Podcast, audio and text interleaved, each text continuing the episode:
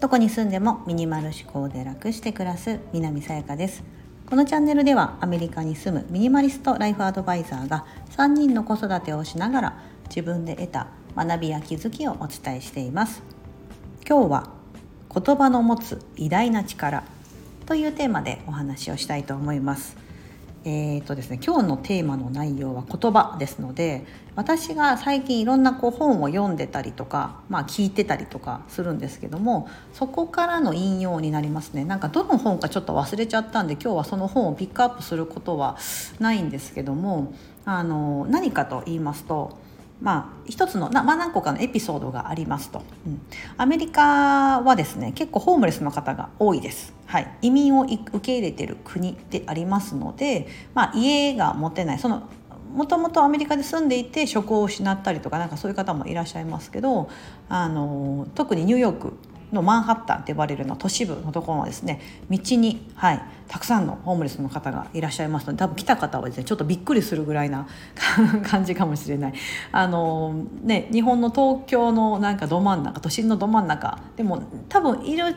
いますよね。今いると思うんですけどよくねあの大きななんか空き缶とかのなんかリアカーみたいなのをしてるおじいちゃんがいたりとか、うん、あの私が住んでた大阪にもいましたけどそのホームレスの方々がですねよくそういうプラカードじゃないですけどなんか段ボールにですねマジックであの言葉を書いてそのなんだろうこうその横にはお皿みたいなのが置かれてて、うん、あのよく私はホームレスですと家がないんですみたいな感じででそこにだあのコインが誰かねチャリンみたいな、うん、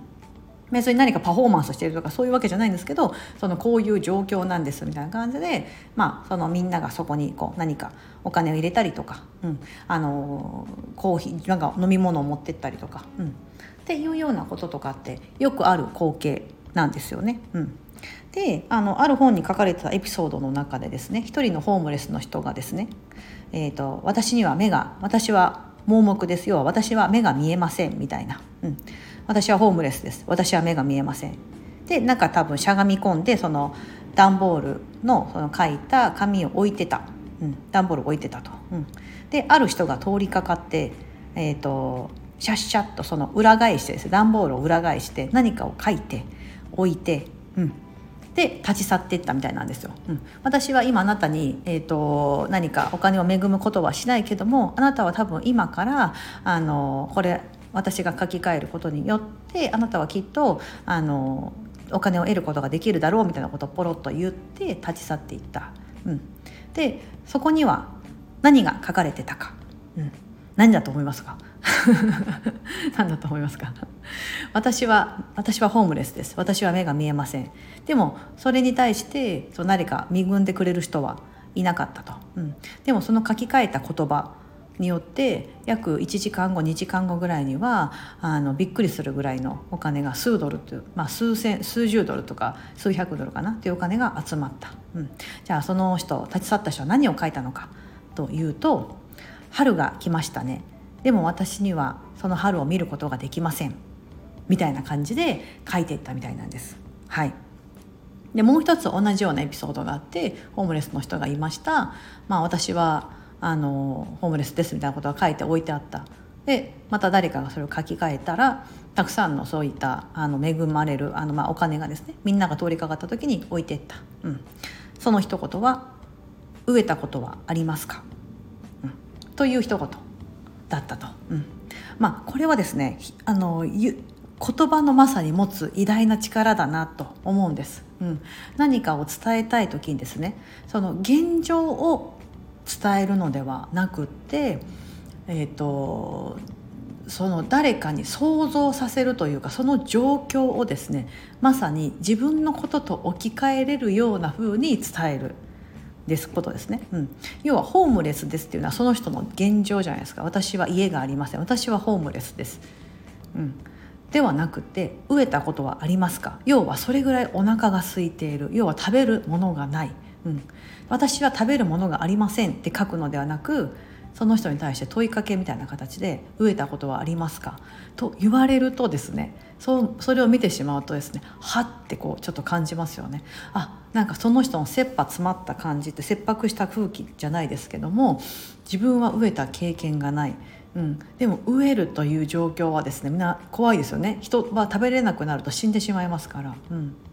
なんかホームレスであるってことはですねあのもちろんそれもねあの通りかかる人としては経験したことがない人がほとんどだと思うんですけども、うん、だからなんだろうなそこにこうなかなか感情移入できないみたいなところがあると思うんですが、うん、そのたった一言「飢えたことがありますか?」っていう一言に対してあ何か自分にできることはないかなとかこの人もしかしたら明日になったら食べれなくて死んでしまうかもしれないみたいなそういうふうに感じれますよね。うん、そういうふうにですねあの言葉の持く偉大な力によって人の心は動かされる。うん、ということをですねあのやっぱり改めて、まあ、本もそうですけどねその本の読むことによってその言葉から得る影響力聞くことによって得る影響力によってその人たちの人生が変わっていく、うん、行動が変わっていく。だと思うんですけども、うん、そういったなんかなんだろうな人類ってこと言葉を持ってるじゃないですか。うん。ね、話さなくても目と目でアイコンタクトで、ね、いろんなことを分かり合えたりとかあのそもそもあのこう言葉として喋れない人もねいるじゃないですか障害があったりとかして。うん、ですけどこう目で見る聞くまあなんだろうその人間の五感を使って得るものってたくさんあると思うんですけどそういった言葉というのはものすごいこう組み合わせだったりとかあのそれぞれのこの語彙のなんか力みたいなのがあるなっていうのはちょっと私はすごく感じまして、うん、一番初めに言ったエピソードのその私には春が来ましたねと、うん、だからその目は見えなくてもあ暖かくなった。きっと春になったんだって気候は感じることはその人ができるけど